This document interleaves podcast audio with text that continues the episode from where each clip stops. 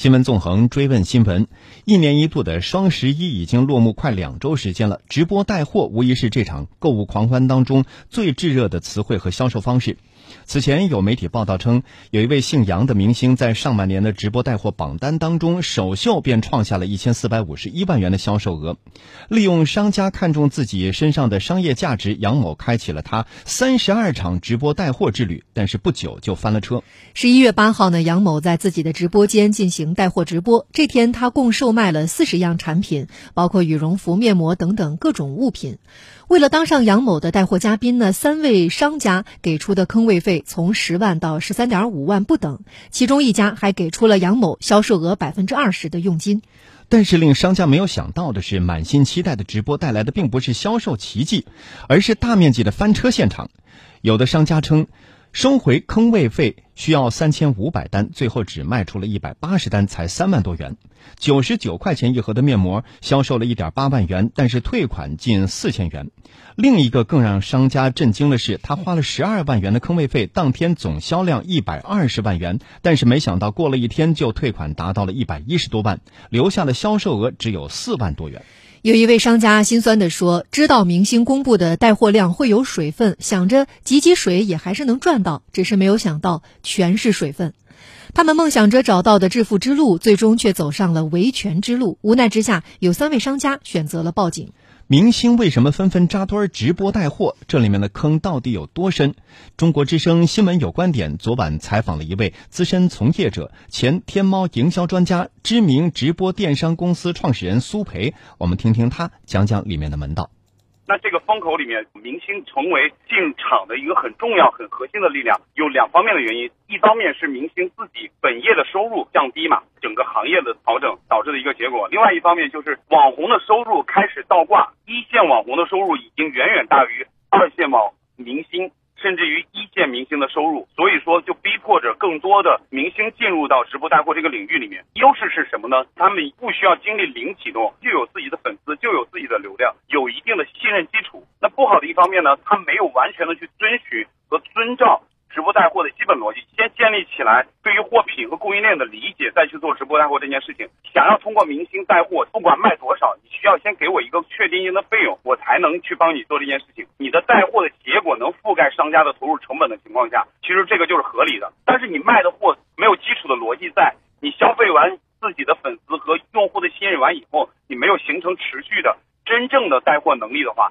那有可能你卖的货量就会很少。数据表现上。你一个明星，你的带货量远不及一个普通的小网红的情况下，颜面何存呢？经纪公司也好，运营公司也好，就有需求去做刷数据。那刷完数据以后，其实商家在投放服务费用、坑位费和链接费的这个过程里面，他要的就是实实在在的销售。那出现了这个行业里面经常会见到明星刷单，或者说坑位费变成坑费，原因就在于需求的错位，因为明星名人的影响力太大了，大家把关注点都放在他身上。其实最后一定要去追究的是供应链管理公司，实际上输出的货品以及在直播间里面的运营的话术是由这样的公司来做的。那其实你仅仅把明星放在火上烤，而真正的这个事情造成的结果是由背后的运营公司产生的。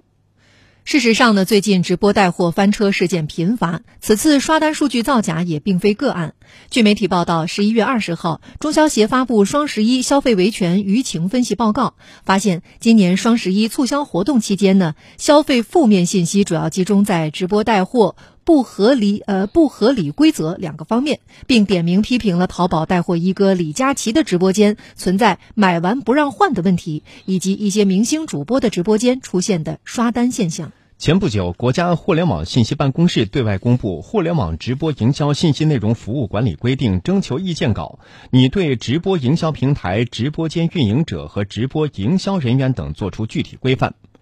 商家由于直播带货销售未达预期而去状告带货主播的情况，是法有法是否有法有据呢？中国政法大学传播法研究中心副主任、法学博士朱威昨晚接受新闻有观点采访时表示。这种情况要分开看。第一种情况呢，这是一个商事合同，商事合同本身就有风险性。如果没有达到预期的收入啊，直接起诉了对方，这个是不符合商业逻辑的，因为商业本身就有风险的。但是在一些特殊的情况之下，也是可以起诉的。第一点呢，是有确切证据证明这个主播啊用了水军，比如说在线人数就几万人，他灌水灌了好几百万人，这种情况呢，因为你数据造假呢，可以起诉你。第二种情况呢，是有这种专业的买手在里面活动，比如说为了完成对赌协议，去把销量给买上。隔几天之后呢，再把这个东西卖掉，来骗取这个坑位费，达到了这个对赌协议中的相关的规定。这种行为是个典型的欺诈行为，那这个当然可以要求对方去赔偿损失了。第三种情况呢，是在带货的过程之中出现了一些别的问题，比如说主播哈他，呃虚做了虚假宣传了，做了虚假承诺了，而且呢超出了合同的这个范围去做的承诺。最后履行谁履行呢？主播是不履行的，当然由最后商家去买单。这种行为呢，可以要求商家去承担额外的损失。这几种情况是完全可以起诉的。另外一点还要看合同的约定哈，如果是合同约定有一个承诺啊，达到多少钱啊，但没有达到，这个是按照约定去起诉也可以。市场监管总局曾经发过两道监管文件，其中《网络交易监督管理办法》征求意见稿拟将网络直播带货等网络交易新业态纳入监管范围，并指出网络直播带货需提供回看功能。关于加强网络直播营销活动监管的指导意见指出，要对网络直播营销活动的三大主体，也就是网络平台、商品经营者、网络直播者的责任进行梳理，分层次进行责任划分。这都预示着一个全方位、多层次的监管体系正在建立。现阶段呢，流量造假现象严重，这对于直播带货这种新业态来说呢，实际造成了巨大的伤害。国际关系学院公共管理系教授楚音在接受《新闻有观点》采访时这样表示。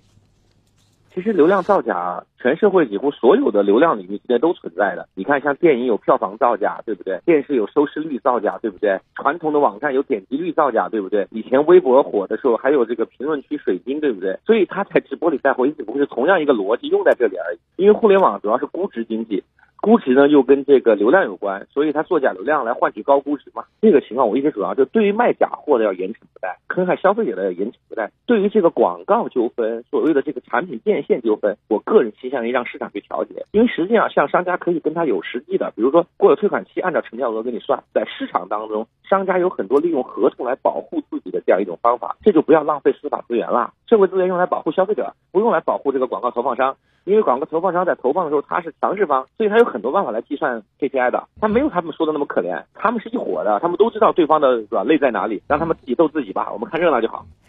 对于直播从业者来说呢，能够积累数量庞大的粉丝，其实并不容易。那越是如此，越应该珍惜消费者的信任，越要对自己所卖的商品负责任。那种只注重流量不注重质量的做法，甚至把粉丝当作韭菜来收割的想法，将会透支消费者的信任，损害行业发展的基石。要知道，失去信任，再大的主播也会被市场抛弃。